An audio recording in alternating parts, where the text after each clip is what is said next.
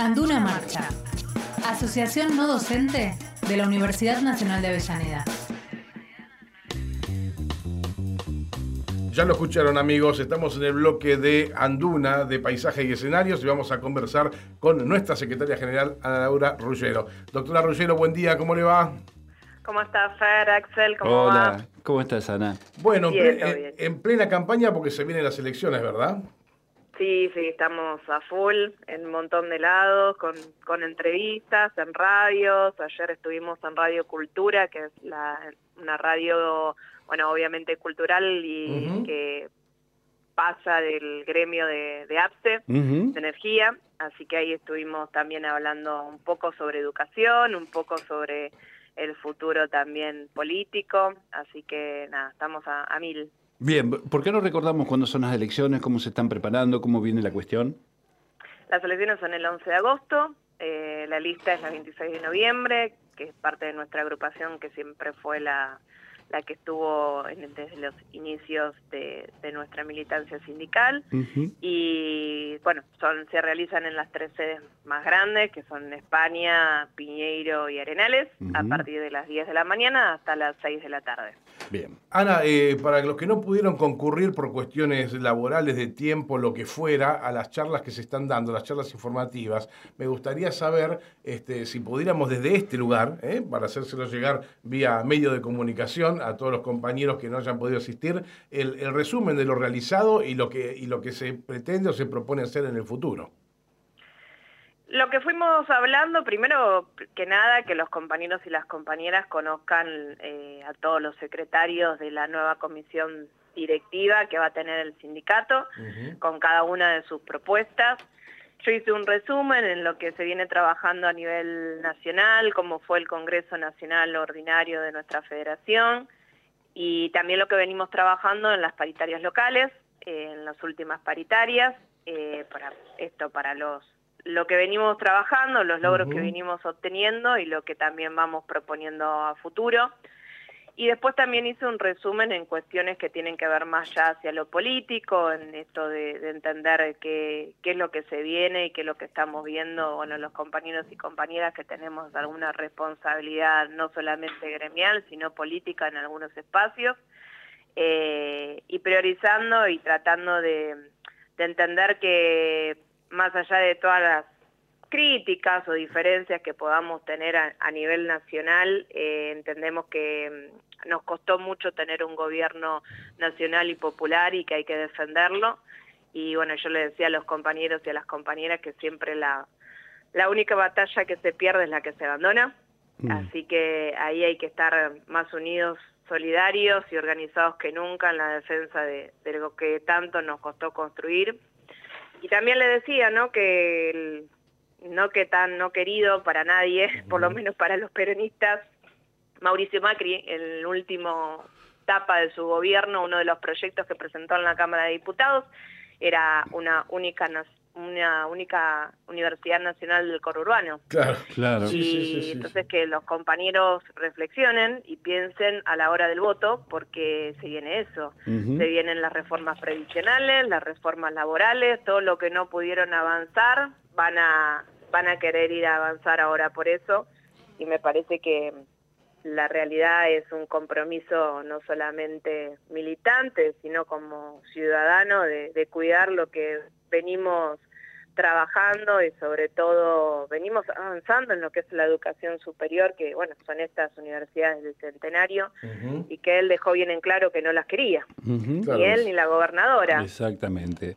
Bueno, justamente, este, y además lo dicen muy este, explícitamente, no tienen ningún plurito en decir lo que van a hacer, esto de recortar todos los derechos que vos este, venís remarcando, ¿no? Esto de derecho a todo, esto de unificar las universidades, de hacer este, recortes de presupuestos para las universidades. Bueno, esto es lo que están planteando ya antes de las elecciones. Sí, y aparte, bueno, yo le decía a los compañeros, porque en alguna de las charlas salió el tema de la ley laboral, ¿no? La del Ujú. contrato de trabajo, las reformas laborales, y a veces yo le decía por, mm, eh, algunos compañeros preguntaban sobre todo por la vuelta a la presencialidad, al 100% de la presencialidad, sobre cuestiones de, los trabajos a distancia. yo digo, algo que quedó claro en el Congreso de nuestra federación y que fue muy claro nuestro secretario general es que las tareas y los, el trabajo y las funciones no docentes son presenciales. El trabajo a distancia o la excepcionalidad de, de un trabajo virtual es eso, es excepcional por alguna función en particular, pero mm, también les hacía ver de que nosotros como movimiento obrero durante la pandemia tuvimos tuvimos, digamos, la enorme responsabilidad de salir a normar sobre el teletrabajo. Pero no es que nosotros queríamos normar sobre el teletrabajo. Si no sale el movimiento obrero a normar sobre eso, salía la patronal a, a, hacer normativa de eso. Claro, exacto. y eso no iba a ser nunca favorable al trabajador. Entonces, tuvimos la enorme responsabilidad de salir a normar para que haya los menos abusos posibles en cuanto a los derechos de los trabajadores y las trabajadoras. Ahora, eso a veces te lo pintan de tal manera, una yo siempre digo que tenemos una batalla media como media perdida o que nos falta mucho de, para ganar, que es la batalla comunicacional, y, eso a veces te lo pintan como, bueno, el teletrabajo es bueno. El teletrabajo no es bueno.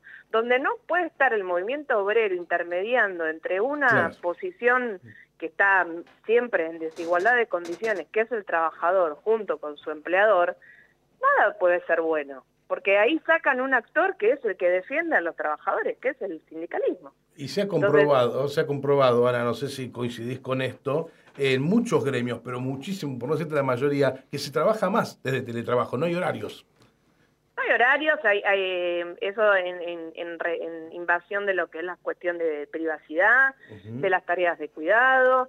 Em, eh, hay un montón de cuestiones que tienen que ver con que es esto, no no está lo que puede llegar a estar en presente eh, compañeros y compañeras que defienden a los trabajadores por mail o a través de un de un mensaje de texto no no se puede estar ahí. Entonces eh, queda en una relación privada entre el trabajador y el empleador, donde siempre, por, por, por la naturaleza misma de esa, de esa relación jurídica y ese vínculo contractual, va a ser siempre en perjuicio para el trabajador. Claro, claro. Eh, porque no hay nadie que pueda ser de, mediador eh, en, esa, en ese vínculo que, que se está generando fuera del espacio laboral también, porque eso hay que dejarlo también claro. Sí, sí, sí. Eh, yo les ponía ese ejemplo porque mm, algunos compañeros, bueno, pero algunas tareas se planteaban como que eran de, determinadas puntos beneficiosos. Digo. Nunca va a ser beneficioso, porque donde no puede haber algo o, una, o el Estado esté presente para normar, eh, va a haber abusos esto es así. Yo le decía también, por ejemplo, que ahora en esto de la reforma de, las modalidades, lo que dicen que viene a futuro, que se viene a futuro, también leo con Vanessa Sile, con Volte Correa, con varios compañeros, tuvimos que ponernos a, ver esto de que ponían como algo bueno la reducción de la jornada laboral. Ya salió en varios medios, hemos escrito algunas algunos artículos sobre eso, varios compañeros del movimiento obrero, pero mm, hay que tener mucho cuidado también con eso, porque si yo les digo a ustedes van a trabajar menos, ¿a qué les suena del otro lado? A pagar menos. A pagar menos. Entonces, eso de que vamos a estar eh, viviendo, sí, a ver, en determinadas sociedades, en determinadas culturas, en determinada endosicracia, que ya el Estado tiene y, y los ciudadanos y, la forma de organizarse, tiene una forma de organizarse diferente a lo que es. Claro, no somos Noruega ni Dinamarca, claro, estamos lejos de eso. Estamos lejos de eso, entonces que sea, a ver, algo que mm, se tenga que salir a normar porque lo imponen, lo, lo, lo digamos, lo, lo pongo en la misma escala que el, el, trabajo, o sea, ponen determinadas cuestiones como que van a ser beneficiosas, pero ojo ahí, porque por ahí, por esas ventanas, abren otras cuestiones que van a salir para la flexibilización laboral, que va a salir, yo siempre digo, o sea, lo que tiene Argentina y el movimiento sindical y el movimiento obrero argentino, no lo tiene ningún país del mundo, mm. en defensa de, explícita del, derecho del trabajo. En la mayoría de, de los países europeos y en Estados Unidos no hay estabilidad se manejan por contrato las relaciones laborales. No, y cuando aparece algo es noticia, Cuando aparece algo en Estados Unidos que es referido a un gremio es noticia mundial. Exacto, y, tienen esto de, que nada, si es un contrato, un día existe, al otro día puede dejar de existir. Entonces, eh, en eso, digamos, estemos atentos porque todo lo que brilla no es oro, obvio, quien no quiere tener una mejor, dedicar más tiempo a su familia, tener un mejor ámbito de trabajo y salud laboral. Ahora, eso si no está normado, y normado no por cualquiera, sino por el movimiento obrero, como fue también con respecto al teletrabajo, nunca va a ser en beneficio del trabajador. En eso no tenemos que ser inocentes, tenemos que pensar qué quieren, qué puerta quieren abrir para introducir, o sea, qué es lo que quieren introducir por esa puerta. Eh, son desafíos que se vienen a futuro en el mundo del trabajo y hay que estar atentos. Y que es un futuro eh, pronto. Exacto, y más si tenemos en la puerta o golpeando en la puerta otra vez un gobierno neoliberal. Olvídense en que nunca va a ser en beneficio del trabajador o la trabajadora. No, en absoluto, en absoluto. Eh, eh, Ana, en estas recorridas y charlas informativas que han estado eh, dando, ¿hay alguna, alguna propuesta que haya surgido de la tribuna de los trabajadores, algo que, que, a vos te haya quedado en la mente como una buena idea por parte de algún trabajador que haya participado de estas reuniones? Muchos, algunos trabajadores, ayer tuvimos la DLC de España, planteaban cuestiones con la comunicación, con el tema de, digamos, de reforzar determinados medios de comunicación, los mails, diferentes sistemas de, procesos de, tener esto, por ahí la información más rápida. Eh, pero en la realidad, digamos, propuestas que tienen que ver con, con, lo, con la información. Con el feedback, ¿no? Sí beneficios, eh, bueno, nosotros, nuestra cartera de beneficios, por decirlo de una manera, en todo lo que es acción social, siempre apuntamos a las cuestiones de familia, bueno, ahí los solteros eh, decían, proponían alguna algún tema de también beneficio para ese sector, eh, bueno, lo mismo que la juventud, no les alcanza con ser solteros que quieren más beneficios. Y ser jóvenes, digamos.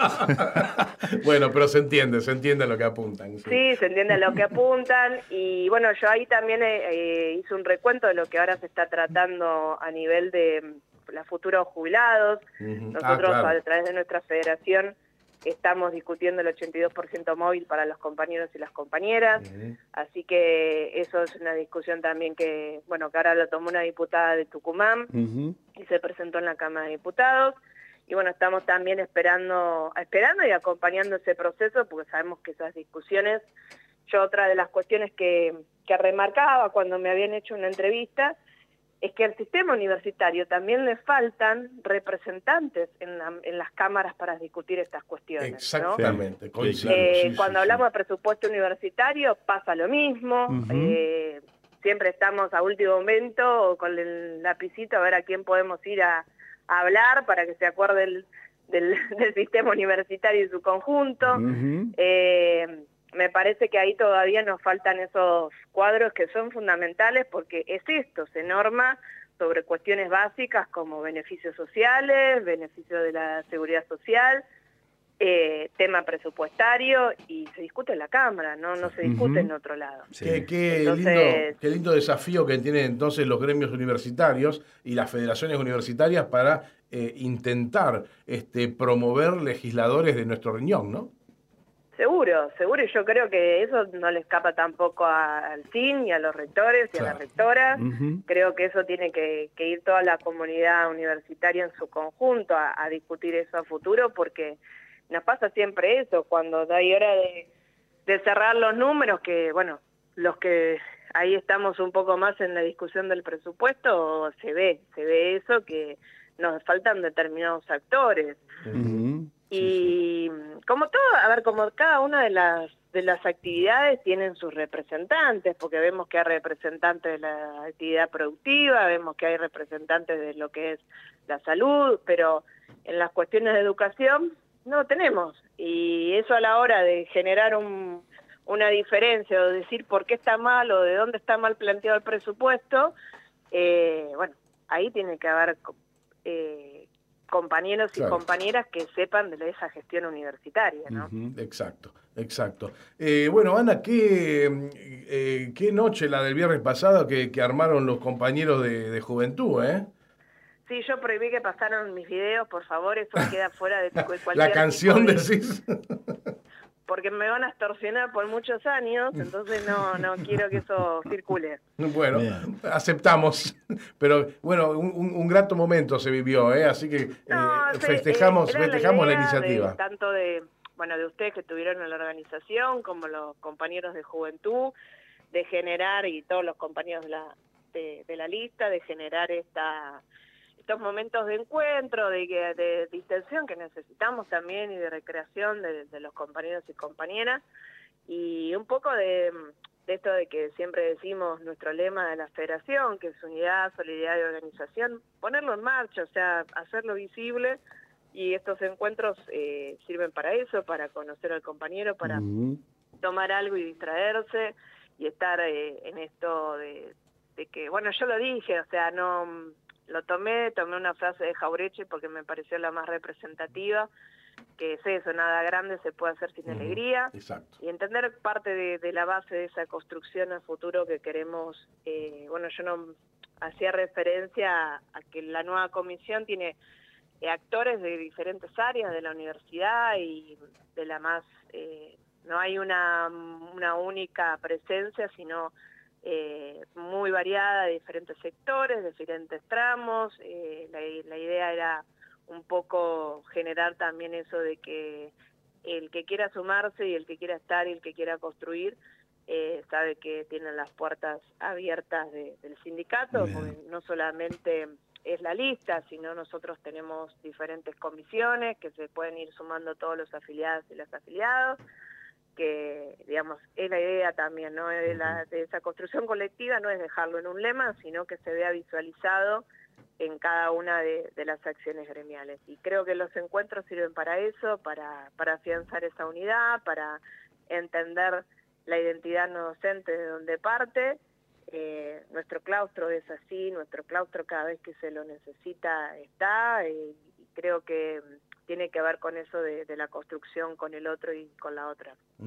Bueno, se viene el, el receso invernal, Ana, así que este es eh, el anteúltimo bloque de Anduna antes de las elecciones. ¿eh? Exactamente. Nos queda, o sea, hoy y nos queda un jueves más para cuando, re- cuando volvamos, así que me gustaría este, dejar este micrófono abierto para que le digas al afiliado lo que tengas ganas en este momento y vamos cerrando.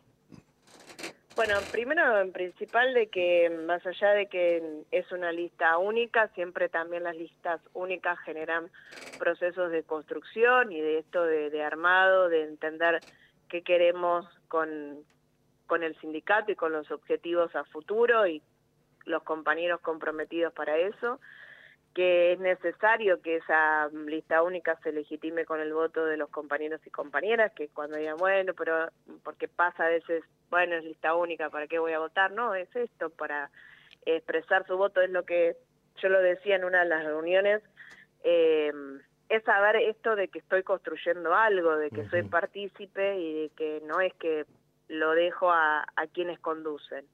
Eh, quienes conducen tienen que hacer eso, conducir, comprometerse, dar respuesta, pero yo como afiliado o afiliada lo que tengo que hacer es participar, es participar, es debatir, es ser parte eh, y es entender que del otro lado siempre va a haber una respuesta, o sea, eh, a veces podemos esperar una respuesta mejor o, o al 100%, a veces- a veces podemos tener al 80%, pero siempre va a haber una, una respuesta por parte de este grupo de compañeros y compañeras que están apostando a esa construcción colectiva, que entienden que es la única manera de construir colectivamente y que defendemos sobre todo la universidad pública, nuestros puestos de trabajo, el, el tipo de universidad que queremos construir, que es con la participación de la comunidad universitaria adentro y de los trabajadores por sobre todas las cuestiones en esto de- del cogobierno universitario.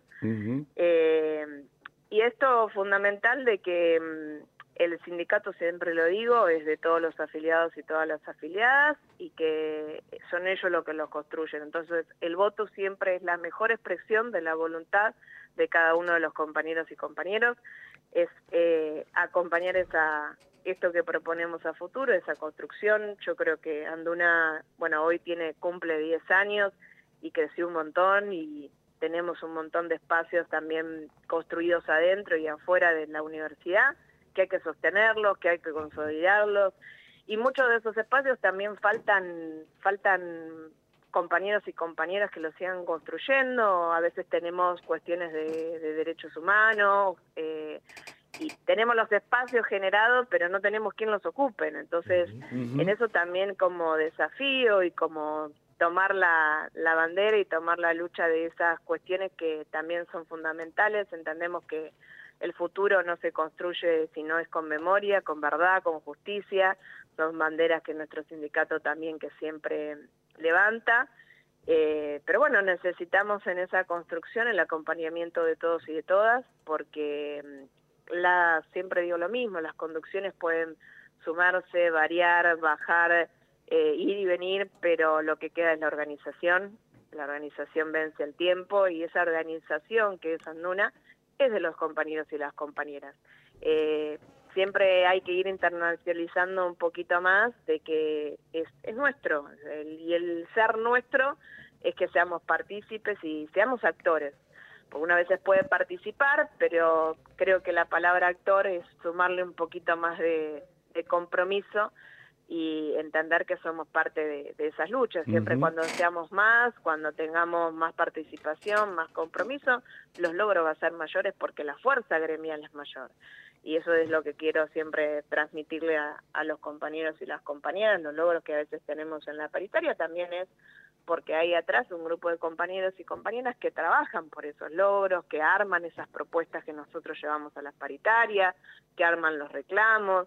Eh, no es solo, no es individual y, se construye de esa manera. y, como siempre digo, los únicos intereses que debemos defender, los que estamos adelante de, una responsabilidad gremial, es el interés de los trabajadores y las trabajadoras. Así que en esa legitimación los esperamos a todos y a todas eh, y el 11 para seguir, eh, bueno, nuestro lema de esta campaña es seguir transformando juntos y esa es la idea.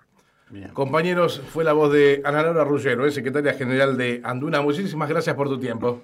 Anduna Marcha, Asociación No Docente de la Universidad Nacional de Avellaneda.